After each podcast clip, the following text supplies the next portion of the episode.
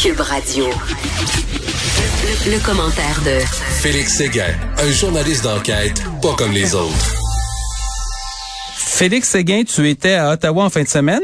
Comment ça va? Oui, pas mal, pas mal, pas mal. Euh, j'ai eu ma dose euh, d'insultes, bien sûr. Ta troisième dose? Les collègues de la télévision. Ma troisième dose d'insultes en attente aussi d'une quatrième dose d'insultes. Euh, ce sera au besoin cette fois parce que franchement, pour les membres de la presse, ça, ça, a été un week-end catastrophique à couvrir, hein, parce qu'on a été bien sûr intimidé, bien sûr menacé de mort, et ce à plusieurs reprises. Il y a une plainte qui a été logée contre un homme qui a euh, bousculé mon collègue Raymond Filion pendant une, séquence en direct euh, vendredi soir euh, à 22 heures. Oui, il y, a une agressivité vraiment très très forte envers les journalistes, comme vous, étiez, vous étiez responsable de, de, de finalement l'intervention gouvernementale.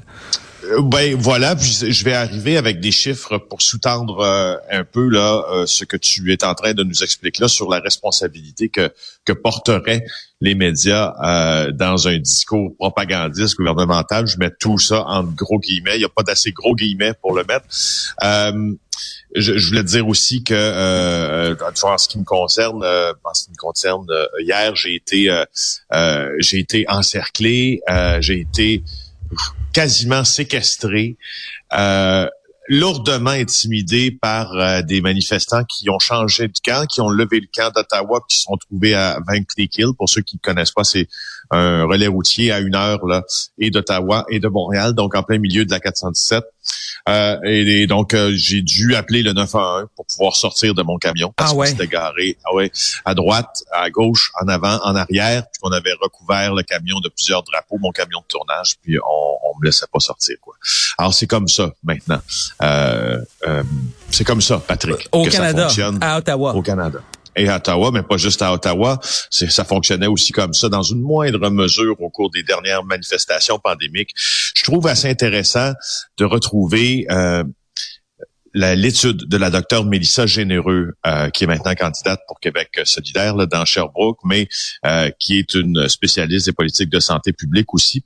Elle avait euh, elle avait, elle, fait des études, n'est-ce pas, sur qu'est-ce que les non-vaccinés, parce que faut bien se le dire, là, les gens qui manifestent à Ottawa, principalement, c'était des camionneurs au tout début qui ont manifesté contre l'obligation vaccinale pour le droit de passage aux États-Unis. Ça s'est étendu à la fin de toute l'obligation de mesures sanitaires pour tous, et etc., etc. Bref, ça a muté ce mouvement-là, mais parlons euh, des non-vaccinés, puis je, je, vais t'expliquer pourquoi il y a une rage si grande euh, envers les médias. Dans son étude, euh, elle est en train de chiffrer, euh, Madame Généreux, là, qui sont, quel est le portrait socio-économique des adultes qui sont non vaccinés au Québec. Et puis, elle, ce qui est intéressant, c'est qu'elle séquence euh, son groupe entre non vaccinés avec vision complotiste et non vaccinés sans vision complotiste. Ce qui est hmm. très, très important, hmm. tu seras d'accord. Alors, les non-vaccinés avec vision complotiste, là, à 20% ils viennent de milieu rural. Euh, à 56% ce sont des hommes. À 36% ce sont 18 à 34, ils, ont 18 à 34 ans. À 34 ils vivent avec au moins un enfant. À 32% ils ont un diplôme universitaire. À 33% leur revenu moyen du ménage en entier là, est 30 000 dollars ou moins.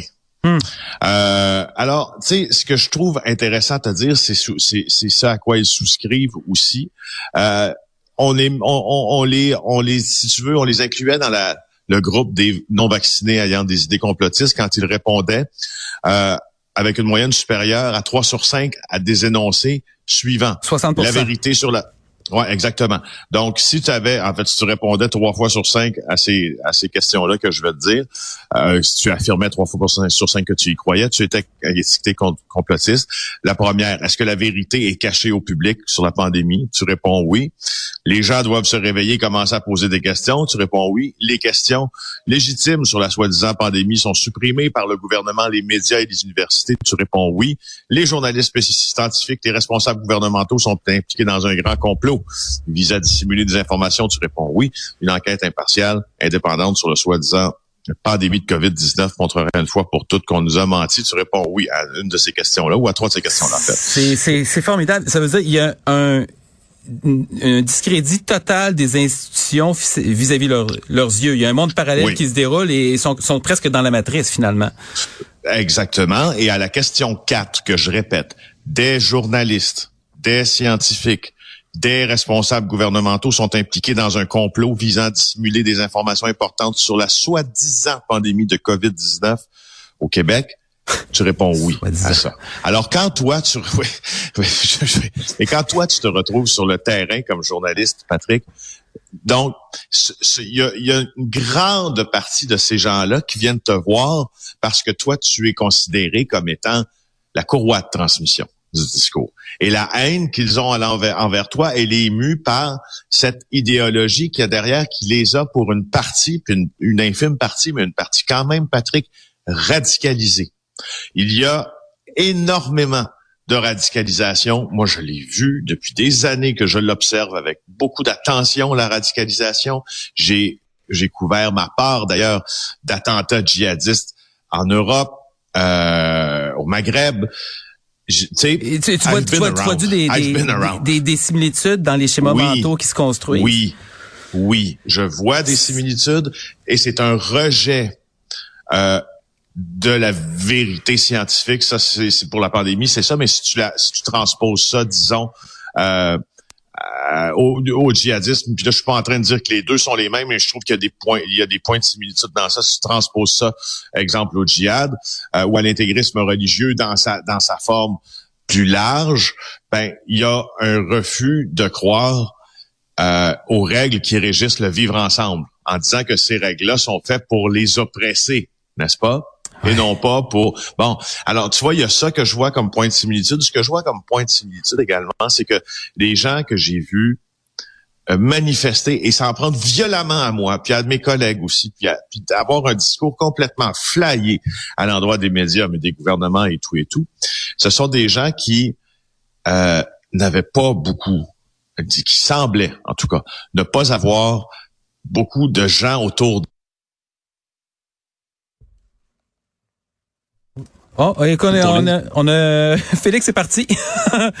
Mais euh, c'est intéressant, on va poursuivre cette discussion-là. On voit à quel point il y a des gens qui sont dans un univers parallèle et les journalistes qui vous rapportent ce qui se passe, eh bien, euh, ils sont pris à cet univers parallèle-là. On rappelle, par exemple, Félix a dû faire fait neuf signalements à la police pour des menaces de mort au cours des dernières semaines. Il a préféré faire des signalements plutôt que de faire des plaintes pour éviter les procédures, mais quand même, neuf fois, il y a eu des menaces de mort à son égard. Euh, c'est voilà.